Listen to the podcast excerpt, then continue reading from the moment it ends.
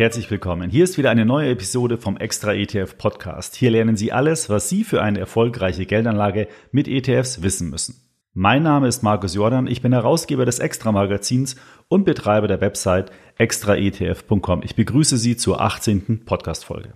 Für die heutige Podcast-Folge habe ich mir Luis Pasos eingeladen. Er ist Manager, Buchautor und Finanzblogger und handelt selbst seit 1994 ein breites Spektrum von Wertpapieren an weltweiten Börsenplätzen. Sein Fachgebiet sind einkommensorientierte Anlagestrategien und dazu greift er auf ausschüttungsstarke Wertpapiere, einschließlich Stillhaltergeschäfte zurück. Hierzu hat er auch Bücher geschrieben, und zwar Bargeld statt Buchgewinn, Geldanlage in REITs und Geldanlage in BDCs. Und diese drei Bücher sind jeweils Standardwerke zu diesen Themen. Seine Erfahrungen und sein Fachwissen teilt Luis regelmäßig mit seinen Lesern auf seinem Finanzblog nur Bares ist Wahres.de. Bin schon gespannt, was Luis uns in dem folgenden Talk alles berichten wird. Doch bevor wir jetzt ins Gespräch gehen, möchte ich Sie nochmal auf unsere Webseite extraetf.com hinweisen. Denn dort finden Sie unzählige Informationen über ETFs und ganz neu, Sie können dort jetzt kostenfrei Musterportfolios anlegen, eine Watchlist erstellen,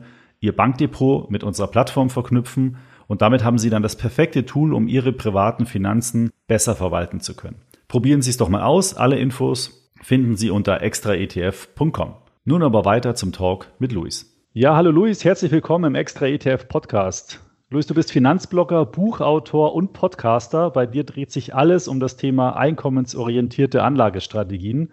Und wir kennen uns ja schon seit geraumer Zeit, denn ich durfte bei dir im Podcast Nur Bares ist Wahres auch als Gast auftreten. Das war im April, kann ich mich noch sehr gut daran erinnern, die Folge 51, Geldgespräch mit Markus Jordan. Den Link zu dieser Folge, den packe ich auch nochmal in die Show Notes. Und bei dem Podcast-Gespräch haben wir uns ausführlich über das Thema Dividenden-ETFs unterhalten. Das hat mir damals sehr viel Spaß gemacht und wir hatten dann auch vereinbart, dass wenn ich mal einen Podcast starte, dass du dann sehr gerne als Gast eingeladen bist. Und nachdem wir ja heute bereits die 18. Folge äh, haben, freut es mich natürlich ganz besonders, dass das heute geklappt hat und wir uns zum Gespräch vereinbaren konnten. Also herzlich willkommen nochmal. Ja, hallo Markus, hallo liebe Zuhörer. Freut mich ganz besonders, heute hier zu sein. Ich kann mich auch noch gut an unser Gespräch erinnern. Nicht nur, weil das ja in der Nähe des äh, Shutdown-Crash-Tiefs war, äh, sondern wie ich ja dann auch danach äh, im Extra-Magazin gelesen habe, dass ja für dich auch so ein bisschen ja ein Auslöser war, dann auch mit dem Podcast zu starten. Von daher freut mich natürlich auch, dass der Funke dann bei dir übergesprungen ist. Ja, was hat man nicht alles für Zeit gehabt äh, im Homeoffice? Ja?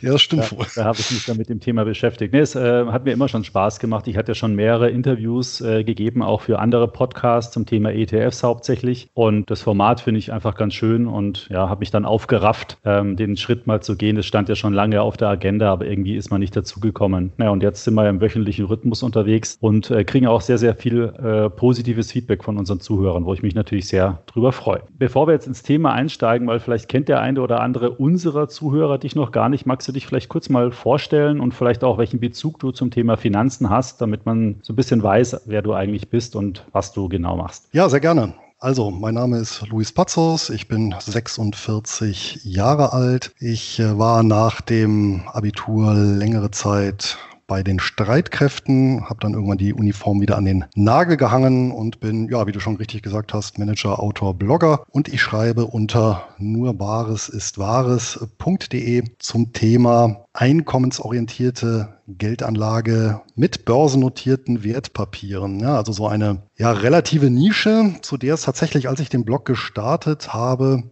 äh, nichts Vergleichbares gab. Im Grunde versuche ich damit das, was man so in der angelsächsischen Welt Income Investing nennt, ein Stück weit eben nach Deutschland zu übertragen. Und letztendlich ist das ja den, der Ansatz, den ich selber für mich persönlich mit Leidenschaft betreibe, Natürlich zunächst äh, selber aufs Thema Finanzen, weiß ich gar nicht genau, wie ich drauf gekommen bin. Als äh, Jugendlicher, also zumindest eine gewisse Affinität zu, zu Geld- und Börsenthemen hatte ich schon immer. Dann mit Volljährigkeit beziehungsweise noch erstem Gehalt habe ich dann auch meine ersten Aktien dann gekauft. Das war 1994. Dann eben viel rumexperimentiert. Ja, das glaube ich viele machen. Ja, bis man dann so seine persönliche Strategie findet. Das war dann bei mir so im Jahr 2002, wo ich eben auf den kanadischen Wertpapiermarkt gestoßen bin. Und ja, was mich da so gleich gepackt hat, äh, war die Tatsache, dass es da tatsächlich ja börsennotierte äh, Wertpapiere gab, sogenannte Income Trusts, die eben monatlich ausschütten.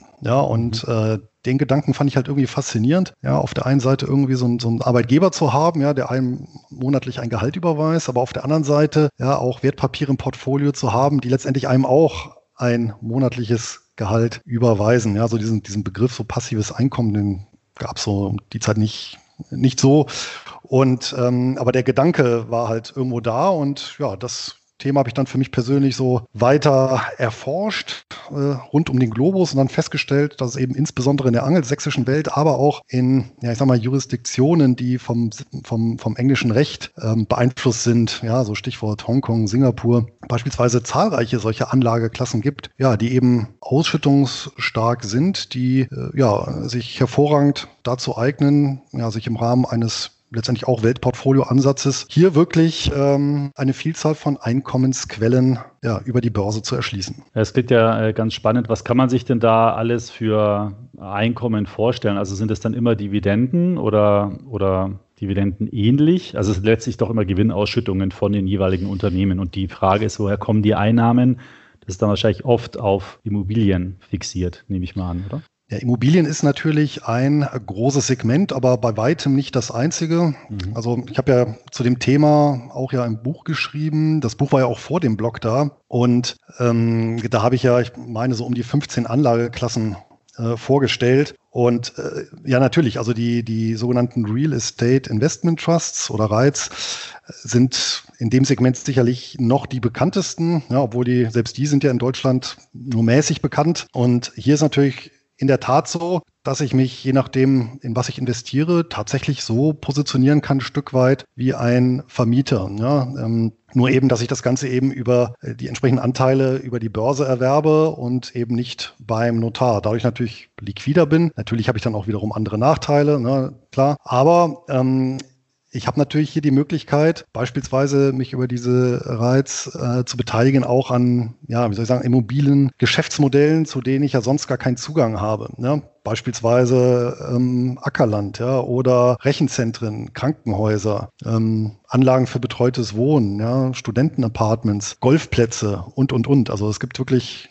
fast nichts, was es nicht gibt. Und das Schöne ist ja, dass ich hier wirklich zu sehr geringen Kosten beispielsweise ein solches Immobilienportfolio breit streuen kann. Ja, und da gibt es natürlich noch andere, ja, klassische Instrumente, äh, bis hin natürlich auch zu, ich sage jetzt mal, gewöhnlichen Aktien, äh, die aber durch ein entsprechend reifes Geschäftsmodell ja, einen entsprechend hohen Cashflow erwirtschaften und ausschütten. Das fängt natürlich bei Versorgungsunternehmen an, zieht sich ja über Pharmakonzerne, ja, ähm, bis hin zu Infrastrukturunternehmen, aber beispielsweise auch Unternehmen im Bereich der erneuerbaren Energien, ja, wo man dann auch noch über die letzten Jahre ganz nette Kursgewinne zusätzlich hatte. Vielleicht nochmal kurz die Abgrenzung bei den äh, Real Estate Investment Trusts. Äh, das sind Unternehmen, die, ähm, also das, das Wertpapier an sich ist wie eine Aktie handelbar. Man kauft das Wertpapier an der Börse aber die Gesellschaft selber investiert dann in Immobilien. Vielleicht kann, kannst du es nochmal abgrenzen, zum Beispiel zu deutschen Immobilienaktien wie Deutsche Wohnen. Ist das dann auch ein Real Estate Investment Trust? Ich, ich, glaube nicht, oder? Nein, die Deutschen sind halt mal wieder, was das angeht, etwas speziell. Also grundsätzlich mhm. ist es so, tatsächlich, jeder Reit ist eine Aktiengesellschaft, aber umgekehrt natürlich nicht jede Aktiengesellschaft ist ein Reit. Das heißt, eine Aktiengesellschaft äh, kann ähm, ja, je nachdem, in welchem Land sie ansässig ist, ähm, den Status als Reit beantragen. Und der ist geknüpft an die jeweilige landesspezifische Gesetzgebung. Ja, also es gibt um die 40 Länder weltweit, die ein entsprechendes Reitgesetz erlassen haben, unter anderem eben auch die Bundesrepublik Deutschland. Auch hierzulande gibt es ein Reitgesetz. Und da steht eben die Bedingungen drin, unter denen sich eine Aktiengesellschaft als Reit klassifizieren lassen kann. Ja. Wenn das einmal geschehen ist, ähm, geht das immer einher mit äh, gewissen Rechten und Pflichten. Also man, man kann halt sagen, ein Reit ist eine speziell regulierte Form einer Aktiengesellschaft. Ja, und im Grunde genommen, egal wo man hinguckt ähm, äh, auf der Welt, ist es so, dass ein Reit auf der einen Seite ähm, auf Unternehmensebene von der Körperschaftssteuer befreit ist, hier in Deutschland auch von der Gewerbesteuer, also tatsächlich auf Unternehmensebene keine Steuern bezahlt. Ja, ähm, Im Umkehrschluss allerdings äh, Beschüttungsvorgaben hat, was jetzt den Free Cashflow angeht. Ja, also das, mhm. was im Prinzip nach Kosten und nach Investitionen dann übrig bleibt, dass dann davon ein bestimmter Mindestprozentsatz ausgeschüttet werden muss. So, und jetzt gibt es in Deutschland eine Besonderheit und die Besonderheit lautet, dass äh, wer ein, ein, eine Aktiengesellschaft, die den entsprechenden Reitstatus beantragen möchte, darf halt keine Wohnimmobilien im Altbestand haben.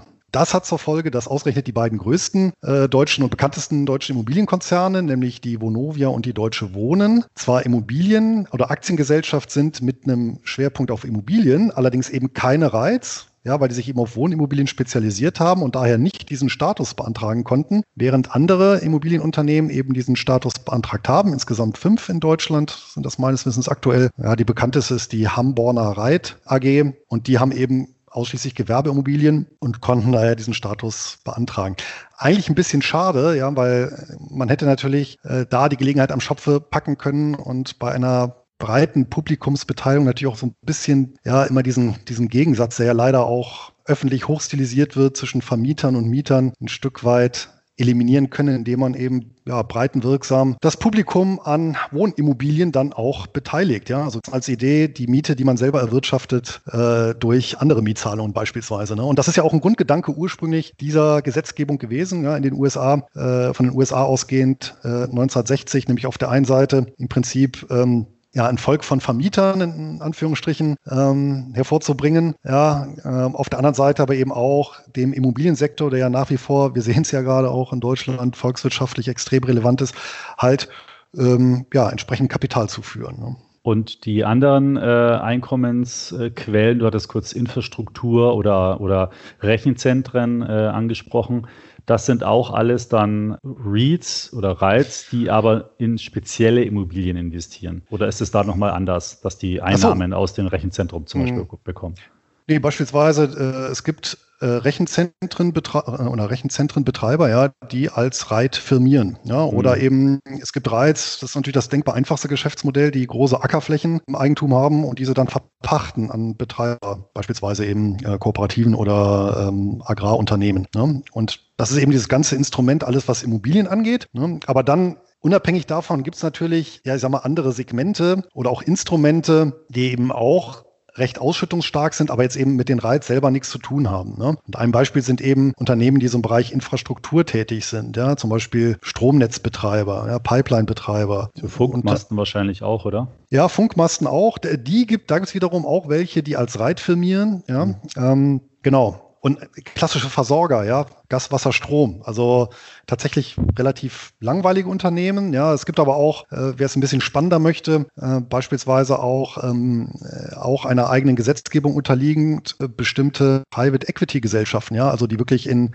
nicht börsennotierte, also überwiegend mittelständische Unternehmen investieren, ja, ähm, dementsprechend natürlich auch potenziell sehr lukrativ sind, auch sehr hohe Ausschüttungsrenditen bieten, aber natürlich auch umgekehrt ähm, ja ein hohes Risiko, was Kursverluste nach unten angeht, aufweisen. Ja, also dieser, dieser Sektor beispielsweise dieser börsennotierten Private Equity Gesellschaften in der Weltfinanzkrise 2007 bis 2009 im Schnitt äh, 80 Prozent verloren. Ja, das hat eben über, überdurchschnittlich, ne, ist aber mhm. dann natürlich dann auch, äh, nachdem die Krise bereinigt war, wieder nach oben geschnellt. Ne? Also wer da wirklich rebalanciert hat, konnte da satte Gewinne mitnehmen. Und jetzt beispielsweise im Frühjahr beim Shutdown-Crash haben die natürlich auch überdurchschnittlich viel verloren. Klar, Mittelstand eher nicht so im Fokus von Rettungsprogrammen, ja, eher Pleite, Ausfall gefährdet. Ja.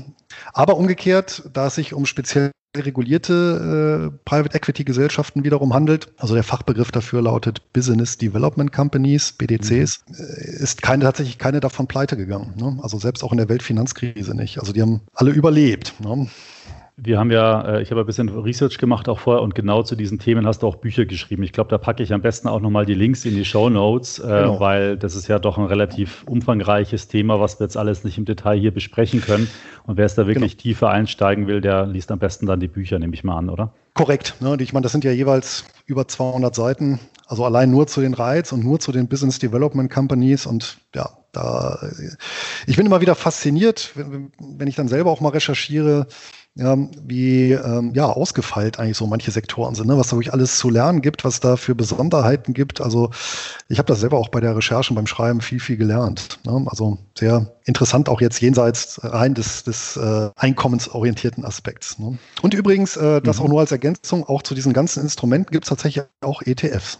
Ja, ich wollte gerade sagen, es gibt äh, Immobilien-ETFs, also man sagt ja immer Immobilien-ETFs, aber letztendlich sind es Immobilien-ETFs äh, auf Reitaktien, die ja. da gebündelt werden. Was ich jetzt nicht weiß, inwieweit, äh, also in welche Segmente die investieren. Ich glaube, das ist im Wesentlichen erstmal allgemein gehalten Gewerbeimmobilien, aber wie, wie die Verteilung genauer ausschaut, das kann ich jetzt gar nicht genau sagen. Vielleicht weißt du da sogar mehr.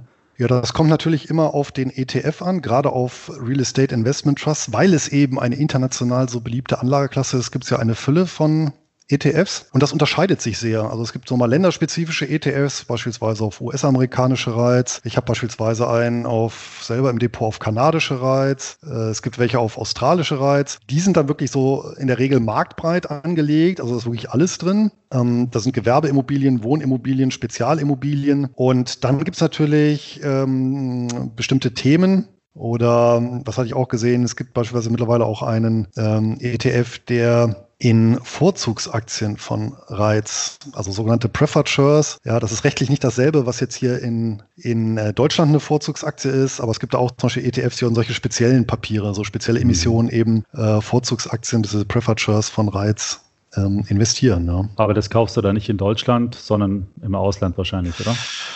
Ja, das sind dann ausländische Titel und da muss man, muss ich sagen, da hat wieder äh, der Regulator in Form von der MIFID II-Richtlinie, die ja bekanntermaßen ETFs umfasst, ähm, ja, vielen Anlegern hier in Deutschland doch einen Bärendienst erwiesen, weil die kommen nämlich so einfach über den Standardbroker gar nicht mehr an solche Papiere dran, mhm. weil die eben kein, ähm, kein Kit vorweisen, logischerweise, ja, also ein, also dieses, die, ähm, Investor, Investors Inf Investor Information Dokument, genau, ähm, haben äh, australische, kanadische oder singapurische ETFs nicht, ja, weil die ja in der Regel nicht für den deutschen Markt aufgelegt werden. Ja, somit sind die hier vom Handel ausgeschlossen und deutsche Anleger müssen dann zu einem nicht MIFID 2 regulierten Broker gehen, um sich die äh, ETFs zu beschaffen oder aber äh, über Optionen kann ich mir natürlich an, auch andienen lassen, was eigentlich so ein bisschen skurril ist. Ja, ich kann nicht eins zu eins den ETF erwerben, ich kann aber Optionen auf den ETF erwerben äh, und mir die Anteile entsprechend andienen lassen. Ja. Mhm. Mhm. Sehr komplex. Äh, ja. halt, äh, gehen wir mal kurz nochmal in das Thema und zwar, wir haben jetzt über das, das Angebot sozusagen gesprochen, was es für Möglichkeiten gibt. Schauen wir doch mal vielleicht mal kurz auf das Risiko und auf die Renditen. Also was kann man denn da eigentlich von, äh, für Renditen erwarten und wie hoch sind die Schwankungen, weil äh, die, die ein, also der Einkommensstrom, der ist wahrscheinlich ja relativ stabil, konstant, weil es ja auch zum Beispiel bei einer Gewerbeimmobilie ja regelmäßige Einnahmen gibt. Aber die Bewertung der Immobilien, die schwankt natürlich deutlich, nehme ich mal an. Ähm, was kannst du dazu sagen, so ganz grob? Also auch die Einkommen bzw. Dividenden können stark schwanken. Ja, mhm. Das kommt halt dann doch eben aufs Geschäftsmodell an. Ne? Natürlich, Klassiker sind so Unternehmen, gerade so im Versorgungsbereich, die ja häufig auch äh, regulierte Entgelte äh, haben oder aufweisen. Ja, da hat man jetzt zum Beispiel auch in diesem Jahr keinerlei Einfluss bemerkt. Ne? Die haben weiter durchgezahlt, teilweise sogar die Dividenden erhöht. Ja? Also so ein Klassiker beispielsweise ist so Canadian Utilities und wirklich ganz ja, gewöhnlich, in Anführungsstrichen, äh, kanadischer Versorger, ähm, der eben Haushalte und Unternehmen mit äh, Gas, Strom und Wasser äh, beliefert, ja, die seit 1972 durchgehend eine Dividende zahlen, die nie gesenkt wurde, also mindestens immer stabil, meistens sogar erhöht, ja, und dazu auch noch im Kurs sukzessive angestiegen ist. Also das ist sicherlich so ein Positivbeispiel. Mhm. Gibt es natürlich viele andere auch. Ja, aber natürlich gibt es auch äh, andere Geschäftsmodelle und da fällt mir jetzt zum Beispiel ein, äh, so der Gegenpol gewissermaßen. Ähm, es gibt zum Beispiel auch im Bereich der Real Estate Investment Trust entsprechende äh, Unternehmen, die auf Hotelimmobilien spezialisiert sind. Ja, und die hat natürlich dann auch komplett die Dividendenzahlungen ausgesetzt. Logischerweise, ja, Klar. Null, kein Umsatz, ähm, kein Cashflow, keine Dividende. Ja. Und äh, das ist natürlich so das andere Extrem. Aber ich muss schon sagen, ich schaue schon bei mir aus, aus Portfolio. Klar, es ist immer eine, eine, schöne Mischung, aber ich muss sagen, ich habe natürlich dann auch so meinen, meinen regelmäßigen Rebalancierungstermin Mitte des Jahres auch dazu genutzt, äh, das gezielt so ein bisschen so ein Tick konjunkturfester zu machen. Ja. Mhm. Ich habe da jetzt zwar, was die Einnahmenseite angeht, also die Ausschüttungsseite äh, jetzt nicht viel gespürt. Ja, klar hatte ein paar äh, Titel auch, wo die Dividende ähm, gekürzt wurde, geringfügig, bei einem sogar ausgesetzt. Ja, aber bei anderen auch wieder erhöht. Das hat sich in etwa ausgeglichen. Ja, ich habe dann trotzdem das Ganze eben ein bisschen ähm, konjunkturrobuster aufgestellt. Ja, aber auf der anderen Seite gibt es natürlich auch so, ich hatte es ja eben schon erwähnt, die besagten Preferred Shares, also so eine spezielle Form der Vorzugsaktie, mhm. ja, beziehungsweise Genussschein. So in etwa ähm, ist das, ja, also wenn man es jetzt von der Struktur überträgt, ähnlich einem börsennotierten Genussschein hier in Deutschland. Und da gibt es in dem Segment auch sehr viele interessante Papiere. Vor allem gibt es sowohl in den USA und auch in Kanada Papiere, die ja von Rechts wegen beziehungsweise von der jeweiligen Struktur her ähm, gedeckt sind. Ja, also mhm. so ähnlich kann man sich das vorstellen, wie eine Grundschuld eben gedeckt ist durch Immobilieneigentum, so sind diese äh, börsennotierten Genussscheine, diese Preferred Shares mit Vermögenswerten der emittierenden Gesellschaft gedeckt. Ja, und das sind dann auch somit die konservativsten Papiere überhaupt. Und die haben sich beispielsweise auch im Shutdown-Crash hervorragend geschlagen und ähm, ein, ein ähnliches äh, Verlustpotenzial da gehabt wie Investment-Grade-Staatsanleihen. Ja? Also da wirklich ein kleiner Dip, ja, aber jetzt nicht, nicht besonders stark. Und die äh, Anlageklasse wiederum ist meines Erachtens eben gut geeignet, um auch hier so ein Portfolio ein Stück weit abzufedern. Ja? Gerade jetzt für diejenigen, die eben nicht mehr 20 sind mhm. und dann ewig äh, ja, Verluste aushalten können, beziehungsweise äh, abwarten können, um wieder auszugleichen, sondern sagen, nee, ich möchte eben nicht eine 100% Aktienquote fahren, weil selbstverständlich alles, was so an, an, an egal ob jetzt Reiz oder diese Private Equity Unternehmen, Infrastrukturunternehmen, das sind natürlich alles Papiere mit einem, oder die habe ich für mich so definiert, mit einem aktienähnlichen Rendite-Risikoprofil und gehören natürlich auch für mich in den risikobehafteten Teil des Depots. Ja, ich, mhm. nenne, ich, nenne ich halt für mich persönlich mein Offensivdepot. Ja, und dann gibt es natürlich andere Papiere, wie eben spezielle Anleihen oder eben diese besagten Shares, die ich bei mir in den defensiven Depotanteil packe. Ja, und ähm, das mildert die Schwankungen deutlich. Ne? Und trotzdem ähm, natürlich im US- bzw. Äh, im Kann-Dollar-Bereich kann ich damit je nach Papier zwischen 4,5 und ja, bis zu 6 Prozent äh, Ausschüttungsrendite pro Jahr bei in der Regel quartalsweiser Zahlung erzielen. Ja, also weißt, weißt du so ungefähr, was dein Gesamtportfolio so für eine Ausschüttungsrendite hat? Ja, der, der offensive Teil liegt so aktuell bei so zwischen 7 und 8 Prozent und der defensive Teil so um die 5, 5,5 Prozent. Da das Defensive macht momentan so um die 40 Prozent aus, offensiv um die 60 Prozent kann man jetzt so zusammenschmeißen, dann dürfte ich halt so um die 6,5 Prozent irgendwo rumliegen. Ne? Also ganz, ganz ordentlich. Die ja. ähm, ähm, hast du mal eine Phase angeschaut, wo die Zinsen, also das Zinsniveau höher ist? Weil ich meine, jetzt, jetzt sind 6,5 Prozent, wie du gesagt hast, natürlich super viel im Verhältnis zu einem, sagen wir mal, Tagesgeld. Aber wenn die Zinsen mal auf vier oder fünf Prozent stehen, steigen dann da die Renditen auch, äh, die Ausschüttungen auch an? Oder ist es so, so ein Satz, wo man sagt, das, das ist das, was so von den Unternehmen im Schnitt ausgezahlt wird? Ja, das ist natürlich eine gute Frage. Also Fakt ist auf jeden Fall, wenn wir einfach mal in die Historie gucken, dann sollten sich, glaube ich, alle Aktionäre oder beziehungsweise alle Menschen, die ähm, letztendlich Sachanlagen ja, im Portfolio haben, äh, vor der nächsten massiven Zinserhöhung fürchten. Denn wir wissen alle, äh, steigende Zinsen gleich fallende Kursen. Ne? Das gilt ja dann mhm. nicht nur für Anleihen, sondern auch für andere Vermögenswerte. Und äh, wir sehen es ja auch in anderen Märkten, so ganz klassisch am Immobilienmarkt. Also ich meine jetzt nicht den börsennotierten Immobilienmarkt, sondern tatsächlich die ja, äh, Direktinvestitionen, ja, ne, Wohnimmobilien, dass Selbstverständlich der Wohnimmobilien deswegen so hoch sind, äh, äh weil es halt spiegelbildlich zu den gesunkenen Zinsen. Ne?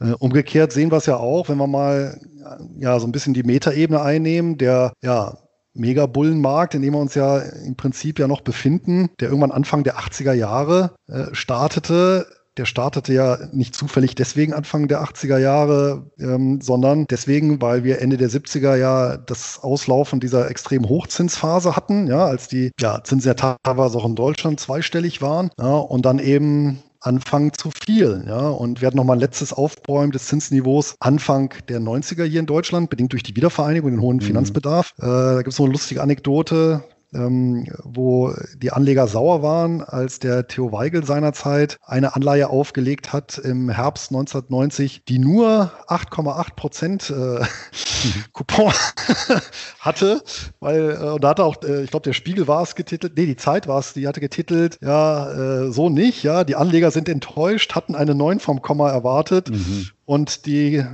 wie soll man sagen, die Knickrigkeit des Finanzministers ähm, führt jetzt dazu, dass die Emission eben nicht überzeichnet war und ja, der müsste eigentlich nochmal nachlegen. Ja, und das war halt, wie gesagt, das, also das, war, glaube ich, so die, die, die, die beste Zeit, um was, was Realzinsen anging, ja, ähm, weil danach fiel die Inflation sukzessive, die Zinsen auch äh, kontinuierlich bis bis heute. Ja, ja ich, kann, ich, kann, mich noch erinnern, ich habe 1991 die Banklehre gemacht und da hatten wir auch immer Kunden, die sind von einer Bank, da waren wir in, in so einer Kreisstadt, wo alle Banken nebeneinander waren und da sind die Kunden immer zur ersten Bank rein, ja, was zahlten die heute 30 Tage Festgeld? Und da hatten wir dann so eine Liste, gesagt, ja, 8,25 Prozent, ja, nee, das ist mir zu wenig, dann sind sie rüber zur Sparkasse gegangen äh, und haben da gefragt und am Ende, äh, wo auch immer das dann äh, ausgelaufen ist, haben sie dann das abgehobenes Geld, sind mit der Tüte in die andere Filiale rübergegangen und haben es da wieder eingezahlt. Da, da, kann ich mich noch gut erinnern, da war eine ganz lange Phase im kurzfristigen Bereich, so 8, 8,5 Prozent. Und da kann ich mich auch noch erinnern, da gab es einen Pfandbrief mal von der Bayerischen Hypotheken- und Wechselbank, also Hypobank damals, der hatte 8, äh, 9,5 Prozent. Die, die Krux war, da haben alle kurzfristig auf äh, die Zinsen geschaut, weil die langfristigen Zinsen, so 10, 20 Jahre, habe ich so in Erinnerung, müssen wir vielleicht mal verifizieren, ist ja schon ein bisschen her, dass die immer so 6, 7 Prozent waren. Dann haben natürlich alle gesagt, ich bin doch nicht blöd,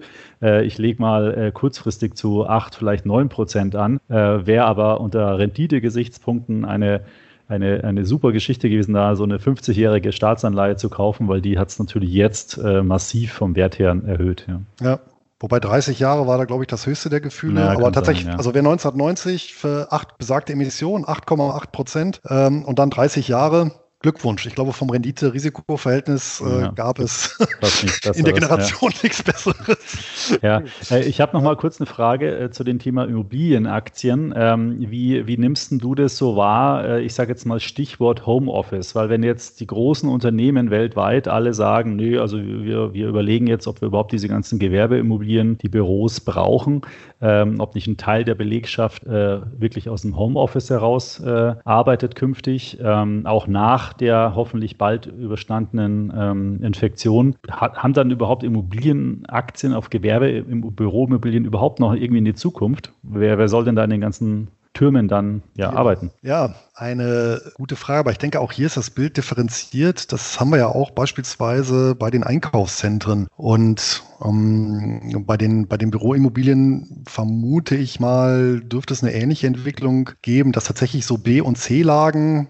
ähm, also Standard B- und C-Lagen dann tatsächlich deutlich an Wert verlieren könnten, ja, während aber A-Lagen ja allein so zu Repräsentationszwecken äh, sich doch ja halten dürften, ja, genauso wie eben Menschen nach wie vor vermutlich gerne ja, auch mal einen Einkaufsbummel machen werden, so dass auch, weiß ich nicht, Outlet Center oder ähm, gut geführte, in guten Lagen befindliche ähm, Einkaufszentren auch funktionieren werden. Ja, dann gibt's natürlich, dann kommt es natürlich auch wieder so ein bisschen auf die jeweilige landesspezifische, sage ich mal, Ge Gewerbeimmobilienkultur an. Beispielsweise in Kanada, das ist ja auch so ein bisschen so, so, so ähnlich wie, wie in Schweden. Äh, da gibt's ja dadurch, dass eben das Land so relativ dünn besiedelt ist, immer wieder ja so ähm, äh, Zentren, wo es dann eben so einen äh, riesen Supermarkt gibt, ja, wo es wirklich so alles gibt, ja, plus so ein paar äh, nette Geschäfte nebenbei. Ja, ähm, die werden sicherlich sicherlich ja, vielleicht sogar eher profitieren können. Ja, haben wir auch gesehen. Ich meine, Lebensmitteleinzelhandel ist sicherlich auch konjunkturunabhängig, es sei denn, das wird auch noch äh, komplett verlagert in, in Online-Portale. Können natürlich auch passieren, klar.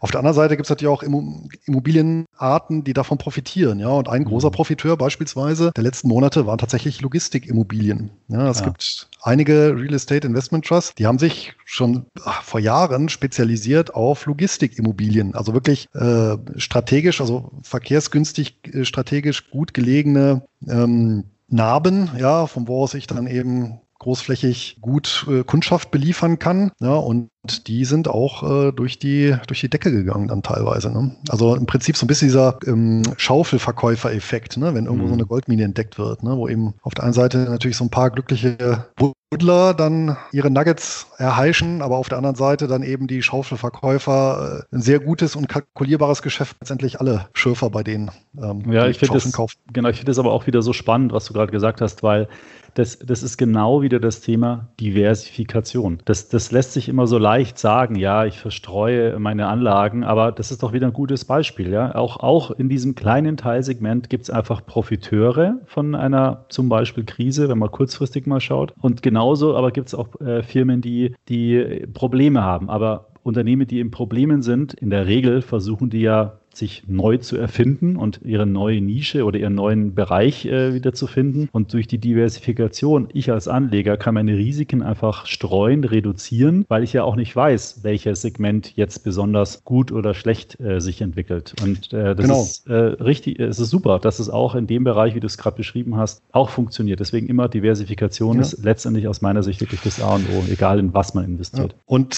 ich finde, Anleger sollten sich auch nicht von dem Gedanken dann leiten lassen, oh, jetzt sind vielleicht Hotels nicht so gut gelaufen in der Vergangenheit oder Einkaufszentren oder was auch immer. Jetzt stoße ich die alle ab und packe alles eben in Rechenzentren. Was haben wir noch? Ja, diese Funkmastbetreiber und meinetwegen Logistikimmobilien, weil ich gehe mal davon aus, die nächste Krise, die dann irgendwann kommt, die betrifft dann wahrscheinlich völlig andere Bereiche, ja. Oder mhm. wer weiß, es wird eine Übertragungstechnik gefunden, die diese äh, Funkmasten obsolet macht, ja, dann ist das schlagartig auf Null entwertet, ja. Also, ähm, also ich glaube, wenn es eine Lehre aus der äh, Geschichte äh, gibt, dann die, dass eben nichts auf Dauer ist oder halt nicht, irgendwann nicht alle Eier in, Korb, ne? in, einen Korb legen. Ja. ja. genau. Also das Einzige, was wirklich jetzt zumindest seit 10.000 Jahren Bestand hat, seit der Neo neolithischen Revolution, ist auf jeden Fall Ackerland. Also das wäre so eine, eine der wenigen Sachen, aber auch da, ne, wer weiß, ob man, was man für, für Technologien erfindet, um eben in ja, künftig Nahrungsmittel eben in, in, in ja, künstlichen Gewächshäusern irgendwie zu, ja. Zu, zu züchten. Ne? Gut, aber wenn man sich zum Beispiel das Thema Wald anschaut, das würde man auch sagen, ah, Wald ist super, aber die haben halt jetzt also ich weiß nicht, ob das repräsentativ auf der ganzen Welt so ist, aber in Deutschland gibt es ja ganz viele Probleme mit Schädlingen und auch mit ähm, Wasserproblemen, äh, dass es zu dürre ist einfach. Ähm, das heißt, da wird dann plötzlich ein lukratives Waldinvestment äh, dann plötzlich irgendwie zu einer Belastung, weil man plötzlich viel mehr investieren muss äh, in, in Form von Bewirtschaftung des Waldes, als man noch vielleicht die letzten 20 Jahre machen musste. Also auch da äh, ist, ist es nicht immer alles gleich eine Garantie, nur was, was die letzten zehn Jahre gut gelaufen ist, dass es dann auch in den nächsten zehn Jahren gut läuft. Ja, also deswegen halte ich es genau wie du gesagt hast. Also nicht umsonst habe ich auch das Wort Weltportfolio im Mund genommen. Und ich sage und gerade für jemanden, der einkommensorientiert vorgeht, ist das ja, eigentlich ein Konzept, was, was in sich ja auch schlüssig ist, weil wenn ich mir wirklich für ganz kleines Geld ja möglichst viele Einkommensquellen erschließen kann, ja, bin ich ja erziele ich genau dieselbe Rendite, als wenn ich mir eine einzige erschließe, ja, die eben beispielsweise äh, genau dieselbe Ausschüttungsrendite hat, ja, aber bei einem viel, viel, viel geringeren Risiko. Ja. ja. Ne, und ich kann halt, wie gesagt, auch hier über zig, also nicht nur Immobilienmodelle, sondern eben auch andere Geschäftsmodelle, äh, Währungsräume, äh, Branchen, Regionen ja, ähm, äh, differenzieren. Und ja, bei Wahl des richtigen Brokers heutzutage kostet das ja wirklich kaum etwas. Ja, das stimmt.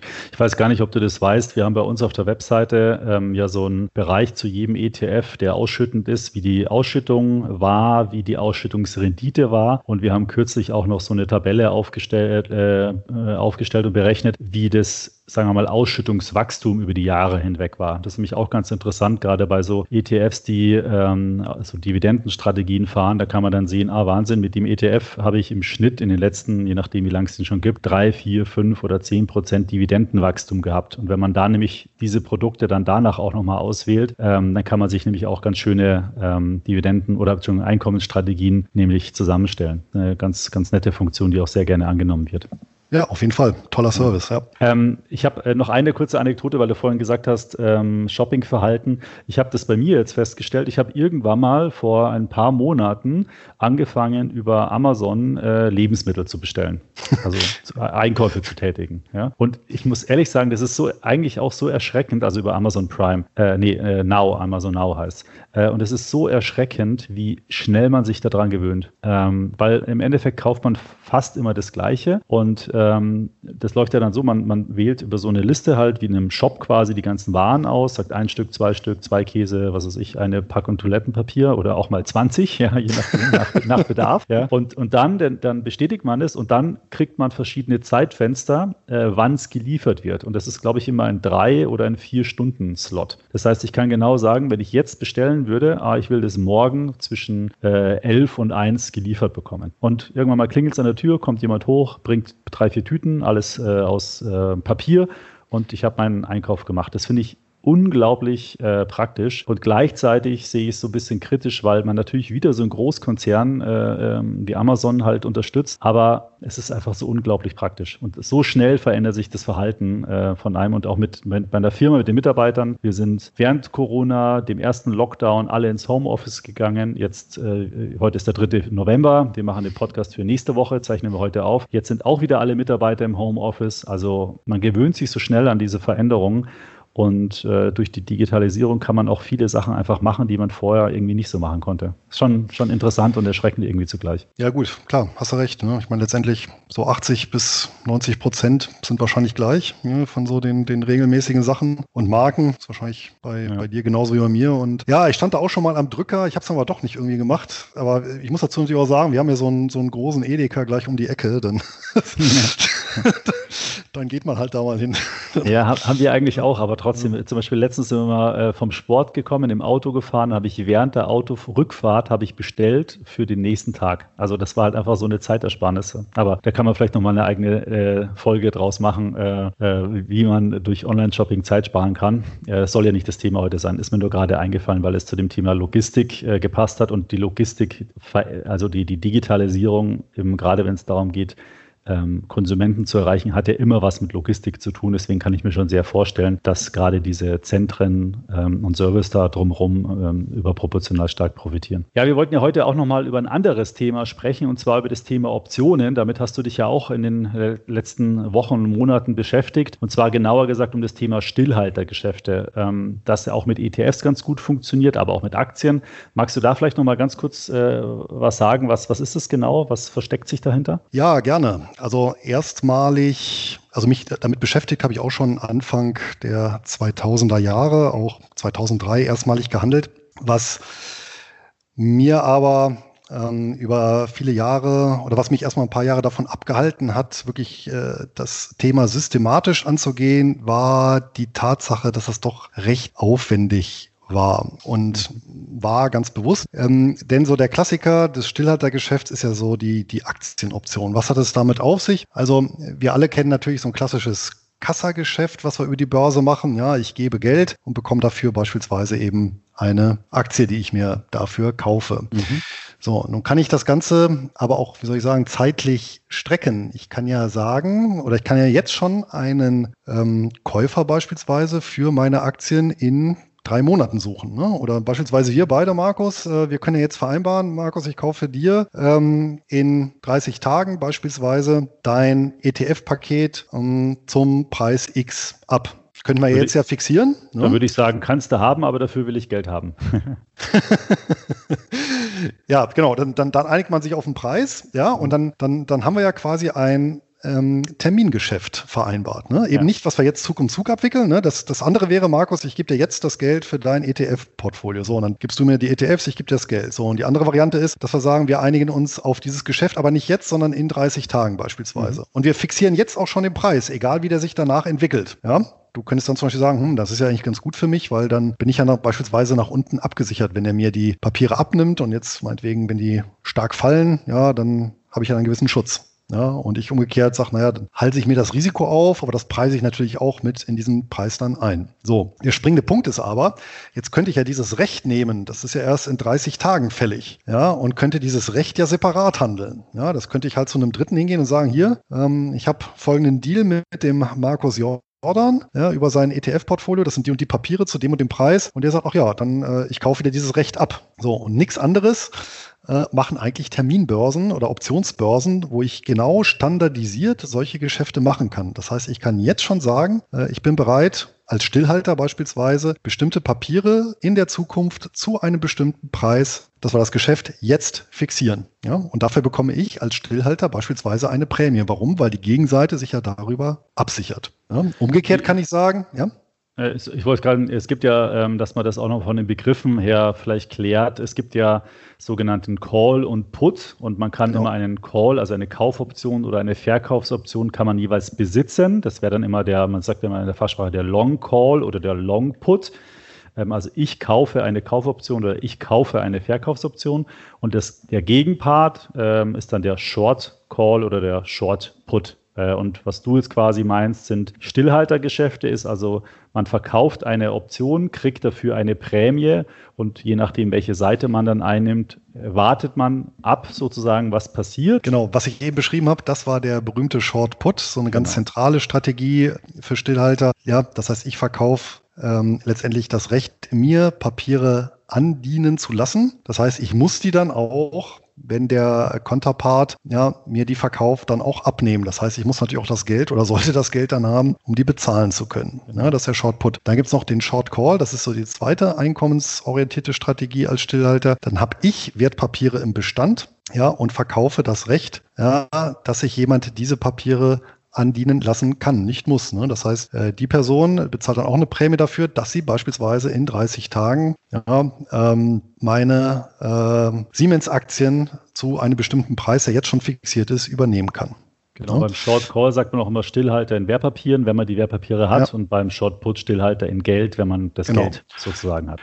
Genau, und ich mache das genau, ich mache das Ganze gedeckt. Ja, das heißt, das sind dann sogenannte Secured Puts. Das heißt, ich habe auf gut Deutsch die Kohle, um dieses Rechtsgeschäft füllen zu können, mhm. beziehungsweise ich mache den Covered Call äh, oder ich schreibe Covered Calls. Das heißt, ich habe auch die Wertpapiere, um dann andienen zu können, ja, sodass ich nicht, sag ich mal, aus dem Geschäft selber in Schieflage geraten kann. Ja, das heißt, äh, äh, häufig, wenn etwas schief geht, dann deswegen, weil das im Prinzip die äh, ungedeckt erfolgt. Das heißt, äh, da ist noch ein sehr spekulatives Moment ja, dabei und das möchte ich Genau, ne, und das möchte ich verhindern. Das heißt, das lasse ich eben komplett weg. Ja, ich mache die aus, ausschließlich gedeckt, die Geschäfte. So, und jetzt kommen wir, ähm, ich hatte ja gesagt, der Short Put ist ja so ein, ein ganz zentrales Geschäft. Ja, das heißt, äh, ich verkaufe eben laufend das Recht, mir Wertpapiere andienen zu können. Und da gehe ich natürlich als Stillhalter auch in ein ganz massives Einzelwertrisiko. Ähm, da kann man, haben wir jetzt natürlich ein wunderbares Beispiel, nämlich stellen wir uns vor, ich hätte solche Puts verkauft, ja, auf Wirecard. Ja, da hätte ich zwar eine schöne Prämie eingenommen, hätte dann aber tatsächlich für einen bestimmten Preis, sagen wir 60, 70, 80 Euro, ja, ähm,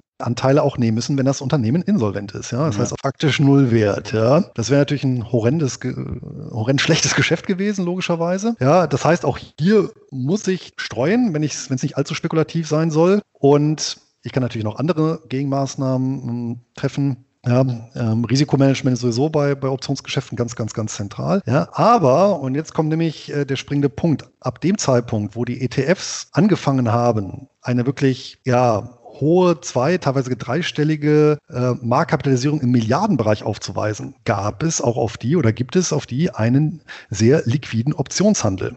Ja. So, und auch hier gilt äh, dann, äh, ja, Märkte statt Einzeltitel. Und seitdem mache ich das auch mit äh, deutlich mehr Freude, weil der Arbeitsaufwand eben viel geringer ist. Ich habe kein Branchenrisiko, ich habe kein Einzelwertrisiko, dass ich nämlich Putz schreiben kann, ja, auf Marktbreite Indizes wie beispielsweise den S&P 500. Ja, das hat zum Beispiel jetzt die letzten Monate viel äh, Spaß gemacht, ja, mhm. und obwohl es ja eigentlich dann ja auch phasenweise ein Horrorjahr war. Ähm, mit dem entsprechenden Risikomanagement äh, ließen sich da auch die Verluste begrenzen und dann ja die entsprechenden Prämien dann aber die Prämieneinnahmen ja in dem Sinne laufen lassen, sodass auch äh, dieses Jahr, äh, also zumindest bis jetzt, äh, deutlich positiv abgeschnitten hat. Ne? Ja. Und das ist eben der große Vorteil der ETFs auch in diesem Bereich Optionen. Da hat man halt eben, ja, wie du schon gesagt hast, die Risikostreuung ähm, und ähm, ja, in Deutschland, ich, ich, schätze mal, du kaufst es dann auch in Amerika eher, äh, weil da ist der Optionsmarkt ja nochmal deutlich liquider. Ähm, oder machst genau. du das über deutsche ETFs auch? Nee. Nee, nee, nee ich handle ausschließlich amerikanische ETFs, ja. weil einfach hier, wie du ja sagst, der, der, die Volumina einfach viel, viel größer sind. Wenn wir uns einfach mal anschauen, den, den größten ETF momentan, den Spider S&P 500 Trust, ja, der kommt auf eine Marktkapitalisierung von aktuell weit über 300 Milliarden US-Dollar, ja, und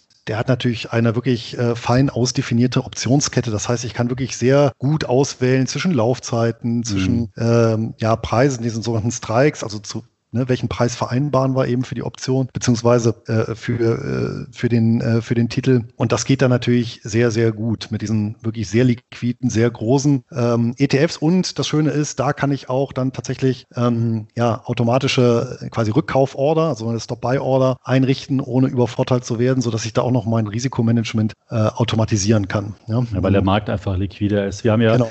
Bei uns auf der Webseite gibt es einen Artikel zum Thema ETF-Optionen. Äh, ich glaube, wenn ich jetzt richtig was, habe ich da auch ein Webinar dazu gemacht. Da hänge ich am besten auch den Link dazu mal in den Show Notes. Da kann man sich nochmal in das Thema einarbeiten, weil das natürlich ein sehr umfassendes Thema ist mit wirklich sehr vielen Risiken. Da muss man schon sehr genau verstehen, was man da tut. Ähm, und in Deutschland kann man auch ähm, Optionen auf ETFs handeln. Das muss man vielleicht auch nochmal kurz abgrenzen. Es sind keine Optionsscheine oder keine Turbo-Zertifikate oder ähnliches, sondern das ist quasi die Urform dieser ganzen Produkte. Das sind Optionen und Optionen kann man auch nicht an der regulären Börse wie Frankfurt, Stuttgart oder so handeln, sondern Optionen handelt man in Europa äh, im Wesentlichen an der Eurex und in Amerika zum Beispiel Chicago Board of Trade oder so. Genau. Ähm, also so große ähm, Marktplätze, Optionshandelsmarktplätze. Also wenn ein Anleger sich jetzt da näher ähm, nochmal informieren will, kann er gerne mal diesen Artikel vielleicht zum Einstieg lesen. Ähm, und es gibt auch in Deutschland ein paar Broker, die den Handel mit Optionen anbieten. Da muss man auch noch ein bisschen auf die Kosten schauen, äh, weil es ein Tick ja. äh, äh, teurer ist. Und ja, aber ganz wichtig, äh, gut, dass du nochmal gesagt hast,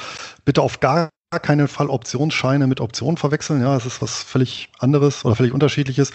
Und auf der anderen Seite, ähm, ja, äh, hier wirklich äh, dringend der Rat, sich ins Thema einzuarbeiten, weil Fehler können dann wirklich äh, schnell teuer werden. Das stimmt. Ja. Aber auf der anderen Seite muss man sagen, es ist halt wirklich ein sehr spannendes Umfeld, weil ich da mit sehr konservativen Ansätzen wirklich ein ja, schönes äh, Zusatzeinkommen auf ein bestehendes Portfolio ähm, erwirtschaften kann. Und ähm, wer vielleicht ein bisschen sich da reinfuchsen will ins äh, in diesen Ansatz ähm, mit äh, Vincent Willkamp von Freaky Finance habe ich zusammen so eine Videoserie aufgelegt.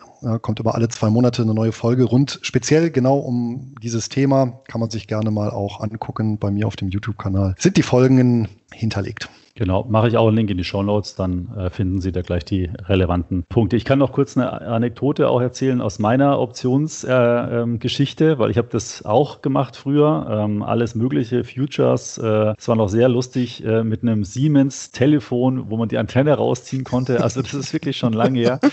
Äh, und da kann ich mich erinnern, ich habe früher in der Bank gearbeitet und der, als Banker macht man irgendwie alles. Ja, ich war immer schon im Wertpapiergeschäft aktiv, deswegen ähm, ja, ähm, äh, habe ich da viel ausprobiert ausprobiert und ich kann mich erinnern, ich bin dann einmal abends, da habe ich äh, eine Option gehandelt auf die Volkswagen-Aktie, also eigentlich relativ unspektakulär, aber es gibt ja immer so eine Kontraktgröße, ähm, also auf wie viel eine Option, auf wie viel Aktien sich die bezieht und das ist mittlerweile so eher standardisiert, aber früher war das gerade bei diesen starken Aktien wie VW, Daimler, die auch andere Nennwerte hatten, das gibt es heute alles nicht mehr, ähm, da war das eine andere Kontraktgröße als zum Beispiel auf einer BASF oder so. Und da habe ich eine Option gehandelt und ähm, war alles super, äh, hat gepasst und dann bin ich mit dem Auto heimgefahren und habe mir irgendwie das nochmal so durch den Kopf gehen lassen. Und dann ist mir irgendwie äh, ganz heiß geworden, äh, weil ich nämlich äh, mich in der Kontraktgröße äh, äh, ver, äh, vertan hatte. Und dann habe ich den Broker äh, nochmal angerufen.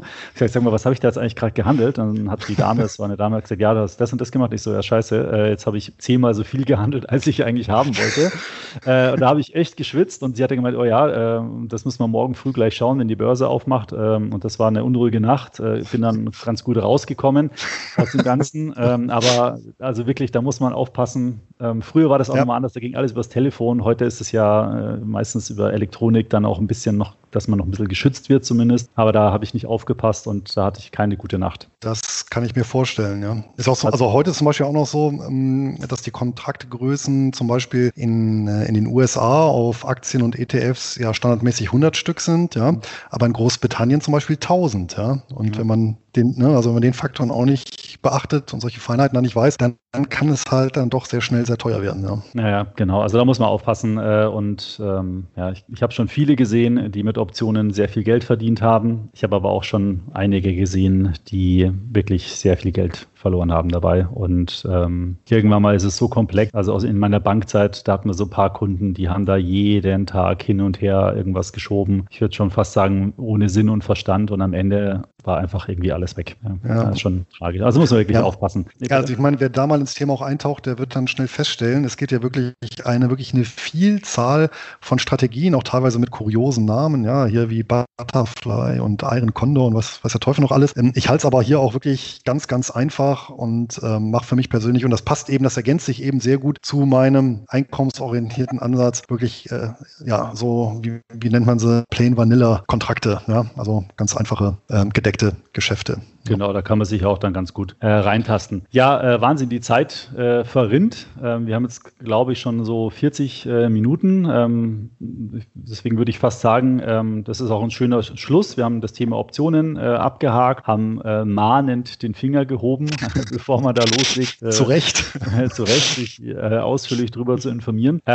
Bevor wir jetzt zum Schluss kommen, ähm, kennst du ja, weil du, du hast mir vorhin auch erzählt, dass du die Podcasts von mir anhörst. Ich mache ja immer zum Schluss, wenn ich mich mit einem äh, ähm, Interviewpartner unterhalte, immer so ein kleines Spiel, ähm, um dann nochmal ein bisschen anderen Einblick zu bringen von dem Gesprächspartner. Und zwar stelle ich dir jetzt natürlich auch fünf, äh, sagen wir mal, äh, Begriffe zur Wahl und musst dich für einen von diesen Begriffen dann entscheiden und vielleicht auch kurz nochmal begründen, ähm, warum du dich für den einen und nicht für den anderen entschieden hast. Sollen wir das äh, noch machen, schnell zum Schluss? Naja, auf jeden Fall. Wobei ja, ich hatte es eigentlich schon erfolgreich verdrängt gehabt, ja, aber ja, stimmt, ja. jetzt wo du sagst. Zum Schluss, zum Schluss kommt es dann immer noch, ja. Ich bin mal gespannt. Also ich habe versucht, ein paar äh, Sachen äh, zu, zu finden, die auch ganz gut zu dir passen. Also das erste vielleicht mal, ja, Immobilie kaufen oder Immobilienaktien. Wenn ich mich für eins entscheiden müsste, für den Rest meines Lebens ähm, Real Estate Investment Trusts. Aus den wahrscheinlich zuvor besprochenen Gründen. Ähm, ja, da bin ich, also das Schöne ist ja, dann, da, da bin ich ja quasi mit meinen Immobilien mobil, ja, mhm. weil ich eben ständig, wenn ich denn möchte, handeln kann, weil ich äh, ja keine Klumpenrisiken habe, ähm, ja, weil ich mit weil ich breit diversifizieren kann, weil ich eben Nutzungsarten in Nutzungsarten investieren kann, äh, in die ich direkt gar nicht reinkomme. Also da überwiegen dann doch für mich die Vorteile des äh, Investierens in Real Estate Investment Trust. Wie gesagt, Man mit der Vorgabe entweder oder, ne? Das war ja deine Vorgabe, ja. Ja, ja genau. Man ja. kann ja auch ähm, wahrscheinlich, wenn man jetzt sagt, man zum Beispiel 100.000 Euro, wenn ich jetzt 100.000 Euro hätte, dann kaufe ich mir mit Kredit vielleicht eine Wohnung. Super, aber dann habe ich halt ein riesen Klumpenrisiko. Und wenn ich aber 100.000 Euro habe, dann kann ich die weltweit in unterschiedlichste Immobilien äh, über die Immobilienaktien investieren, habe ich ja eine viel bessere Risikostreuung. Korrekt. Dann ähm, heißt ja dein Blog nur Bares ist Wahres. Deswegen muss ich natürlich die Frage stellen, ja, Bargeld oder ich sage jetzt mal Smartphone-Banking. Bargeld. Das machst du gar nicht? Also hast du, nutzt du Apple Pay oder, oder irgendwie im Supermarkt mit EC-Karte oder? Nee, da bezahle ich tatsächlich im ja, alltäglichen Rechtsgeschäften immer bar, sofern es möglich ist. Warum? Ja, da kann ich viel besser budgetieren, das Ganze kontrollieren. Es ist ohne Drittpartei, die dort reinschaut. Ähm, ja. ja, äh, ist eine gute. Fühle mich gute. einfach, fühle mich einfach, fühle mich einfach wohler. Wie gesagt, kontrollierter und ehrlicher einfach. Nicht so abstrakt. Es ist konkret. Das ist ja auch seit Jahrtausenden quasi gleich. Ja, das stimmt. Na gut, okay. Äh, dann äh, habe ich noch einen Begriff, Begriff Pärchen, äh, Zinsen oder Dividenden. Dividenden. Auch wenn die Zinsen jetzt bei 5% stehen würden? Ja, weil die Dividende, ja, da sind wir auch wieder bei diesem Punkt, ähm, ja, letztendlich aus der unternehmerischen Schaffenskraft herauskommt. Bei den Zinsen, naja gut, dann sind da vielleicht irgendwelche Staatsanleihen bei, ja, dass dann entweder durch Neuverschuldung äh, die Zinsen dann in die Welt gekommen, ja, oder dem irgendwelchen Bürgern abgepresst. möchte man sich ja vielleicht auch nicht dran bereichern. Also von daher ähm, ehrliche äh, Ausschüttungen aus unternehmerischer Tätigkeit. Okay, jetzt da passt das zweite, äh, das nächste Pärchen einfach super dazu. Äh, du hast ja vorhin erzählt, dass du bei der Bundeswehr warst, ja, deswegen Bundeswehr oder Privatwirtschaft? Privatwirtschaft. Da muss ich jetzt natürlich auch das Warum fragen. Ja, das hat zwei Gründe.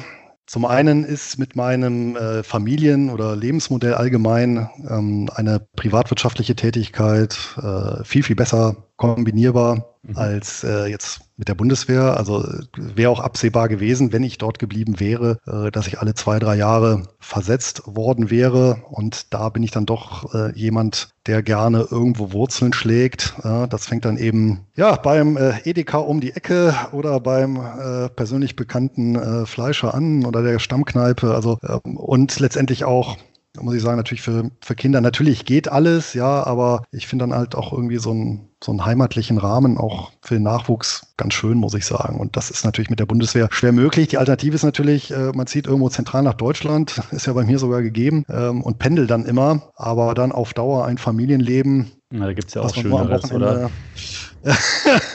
ja, also nicht umsonst ist die Scheidungsquote, glaube ich, bei Offizieren überdurchschnittlich hoch. ich ja, habe ja auch mal in Frankfurt äh, gelebt äh, und meine Frau war da ein paar Monate, also ich komme ursprünglich aus München und bin dann nach Frankfurt äh, gezogen für, für einen Job und ähm, drei Monate, glaube ich, ähm, hat es gedauert, bis dann meine Frau auch nachgezogen ist. Äh, und ich bin dann immer am Wochenende gependelt, Freitag nach München und am Sonntag oder Montag in der Früh wieder zurück. Und es hat mich so genervt nach einer Zeit, muss ich ganz ehrlich sagen. Das ist so verschenkte Zeit, immer im Zug zu sitzen. Das, und ja. gerade jetzt, äh, in der heutigen Zeit, ist es auch wieder einfach schön, wenn man irgendwo, sagen wir mal, ja, wie du vorhin gesagt hast, irgendwo Wurzeln hat ähm, und ja, vielleicht letztendlich ein Zuhause hat. Und das Zweite ist natürlich, und da bin ich auch jetzt im Nachhinein, muss ich sagen, sehr froh drum, ähm, ja, tatsächlich nicht in so einem Abhängigkeitsverhältnis zu stehen, was eben so ein Höchstmaß an Loyalität einfordert, welches ja doch deutlich angekratzt war bei mir dann auch. Ja, gab halt äh, bestimmte Ereignisse, die eben auch dazu geführt haben, dass ich gesagt habe, ich mache meinen Vertrag ja noch zu Ende und dann ist auch gut. Ne? Sich dann auch eben vielleicht oder bestimmte Sachen äh, nicht gefallen lassen zu können, den Wert habe ich dann auch äh, geschätzt im Laufe der Zeit. Ja, und das ist ja dann schwierig in so einem Umfeld. Ja, auf jeden Fall. Das letzte Pärchen, das fand ich mich auch ganz interessant, äh, als ich deinen Lebenslauf ähm, mal so ein bisschen recherchiert habe. Und zwar hast du äh, Betriebswirtschaftslehre studiert, aber mit Nebenfach Theologie. Und deswegen ist das letzte Pärchen jetzt nämlich äh, Betriebswirtschaftslehre oder Theologie. Ah, der schnöde Mammon oder das Seelenheil. Hm? Ja, mhm. Dann tendiere ich ja doch zum schnöden Mammon. Ich muss auch sagen, das Nebenfach kam äh, zufällig zustande, weil äh, es gibt in der ähm, Bundeswehr-Universität Hamburg, wo ich studiert habe, mhm. gibt es die Verpflichtung für jeden Studenten, ein artfremdes Nebenfach zu belegen. Ah, ja, einfach um den Horizont zu erweitern. Man darf also nicht nur sein eigenes Hauptfach studieren, sondern ist dann gezwungen, was anderes zu machen. Und tatsächlich war es so, ich wollte eigentlich ein ganz anderes Nebenfach machen, ähm, war dann aber ein Tick zu spät, da war der Raum schon voll ja, ging nicht mehr und nebenan war ganz leer. Das war dann halt Theologie. ja, ich habe es aber nicht bereut. Es war total, wirklich total super. Das lag natürlich auch an dem, an dem Professor, den wir da hatten. Äh, wirklich ein, ein, ja, vor dem ich wirklich äh, meinen Hut ziehe und höchsten Respekt habe von, von seiner Art, von seinem Wissen, äh, von der Art, wie er es vermittelt hat. Also das war wirklich äh, ja, Horizont erweitern. Von daher war ja, schöne Kombination und von der ich bis heute zehre. Ja. Abgesehen davon natürlich, äh, Theologie hat den Vorteil, ähm, so einige Phänomene auch in der aktuellen Zeit lassen sich über das theologische Instrumentarium doch äh, deutlicher erschließen als ohne. Ja, sehr gut. Äh, das, ja, ich, äh, das kann ich mir ganz gut vorstellen, wenn man auch mal was ma macht, was man, äh, wo man sonst so vielleicht gar keinen, wie soll ich sagen, Zugang hätte. Ja, ja. Ähm, das, das finde ich eigentlich eine ganz gute Idee, auch was äh, Fremdes noch dazu ähm, sich anzueignen. Das ist eigentlich ganz, ganz schön. Ja. ja. Ist gut, dass das auch die Bundeswehr, was war es dann, Bundeswehrfachschule oder Hochschule oder wie heißt die genau?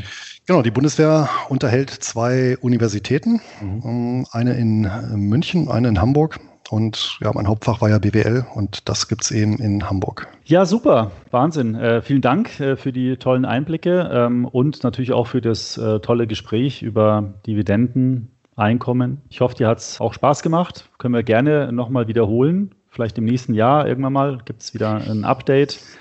Und wünsche dir einen schönen Tag, einen schönen Abend noch und äh, sehr gerne noch ein, ein weiteres Mal. Ja, Markus, die Freude war ganz meinerseits und ja, wie du schon richtig gesagt hast, die Zeit ist gerast und daran merkt man, war ein tolles Gespräch. Vielen Dank und bis zum nächsten Mal. Ja, alles klar, super. Äh, Luis, danke. Bis dann. Tschüss. Tschüss. Ich hoffe, Ihnen hat das Gespräch mit Luis genauso gut gefallen wie mir. Schreiben Sie mir noch gerne mal ein kurzes Feedback an podcast.extraetf.com. Ich bin wirklich gespannt, ob Ihnen mein Podcast gefällt. Ich würde mich natürlich auch sehr freuen, wenn Sie den Podcast abonnieren und bei Gefallen auch gerne weiterempfehlen. Dann verpassen nämlich Sie und derjenige, der Ihre Empfehlung bekommt, keine Folge mehr mit weiteren wertvollen Tipps, mit denen Sie erfolgreich in ETFs investieren können. Weitere Informationen und Links zu diesem Podcast finden Sie wie immer in den Show Notes. Bis zum nächsten Podcast. Der erscheint diesmal schon am Samstag, den 14. November und wird eine kleine Spezialfolge zu unseren ETP Awards. Das ist eine Auszeichnung, die wir von Extra ETF jährlich an die ETF-Branche vergeben und gemeinsam mit der Börse Stuttgart haben wir dazu einen kleinen Beitrag vorbereitet. Die nächste reguläre Folge kommt dann am 18. November und darin werde ich mich diesmal mit dem Thema Welt-ETFs beschäftigen. Ich freue mich auf Sie. Bis zum nächsten Mal.